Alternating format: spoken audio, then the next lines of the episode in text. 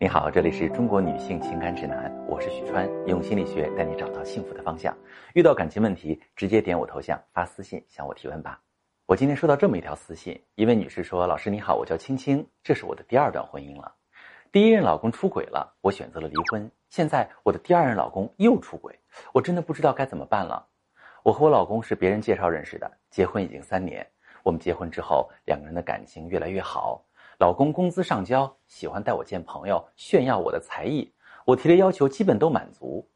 原计划年底前怀宝宝，我以为一切都会不一样。可是上个月无意中发现，老公以未婚身份同时出轨两个人。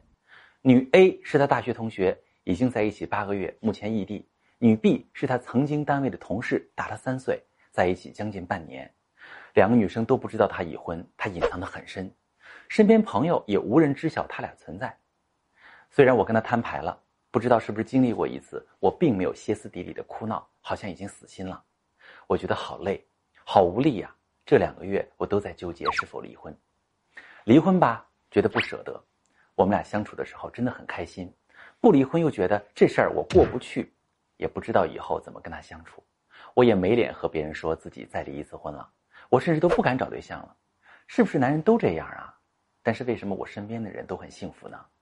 我现在不敢再去相信别人，一旦再遇到一个出轨男，以后的生活不一定比现在好。最近呢，他一直尽力的哄我开心，我的情绪也是一阵一阵的。想不起来那些事儿的时候也挺开心，偶尔想起来还是痛苦接受不了。我不想离婚，但是我觉得离婚或许也是一种解脱呢。看到青青的故事，我想说，青青真的想离婚吗？更何况，离婚要真是一种解脱，你就不会再一次遇到这种情况了。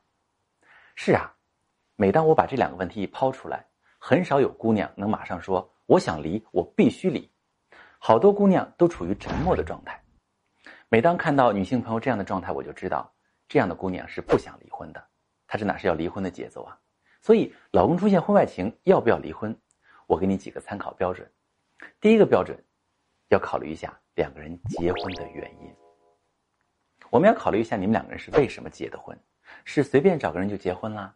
这个结婚对象没什么吸引力，你也没什么期待，还是说你们两个人其实感情基础不错，老公的出轨只是一个意外？如果两个人是没有感情基础的，那么出轨是一种必然，因为我们结婚很重要的一个原因是彼此互相吸引啊。那如果一段感情里没有爱，那感情是很难维持的。那可能有人会说，感情深厚还会出轨吗？答案是，有可能。男生和女生对待爱情的态度是不一样的。蔡康永曾说，爱情对于男人来说像一幅画这幅画再好看，它也不会耽误我看其他的画而爱情对于女人来说，更像是一首歌，一次只能听一首。所以，即使感情深厚，也会有可能想去看看别人。出轨的原因不尽相同，那我们找到原因就可以轻松处理了。第二点，你要看两个人之间是不是有不可调和的矛盾。夫妻之间如果有各种矛盾、冲突、危机，比如消费、娱乐观念的冲突、生活习惯不一致、对孩子教育的冲突、房事不和谐等等，有些是可以解决的，有些是不能解决的。不能解决的冲突、矛盾和危机会不断的侵害夫妻的感情。婚外情这种危机，大多数还是可以解决的，除非有不可调和的矛盾。老公出轨大部分是男人的问题，但有时候女性啊要想一想，这个出轨的原因是什么？哎，有的人忙于自己的事业、社交、应酬，以至于疏于照顾家庭、关心对方，因此让有第三者有机可乘。有时候啊，双方长期意见不合、习惯不同、认知差异啊，成就悬殊，也容易导致婚外情的发生。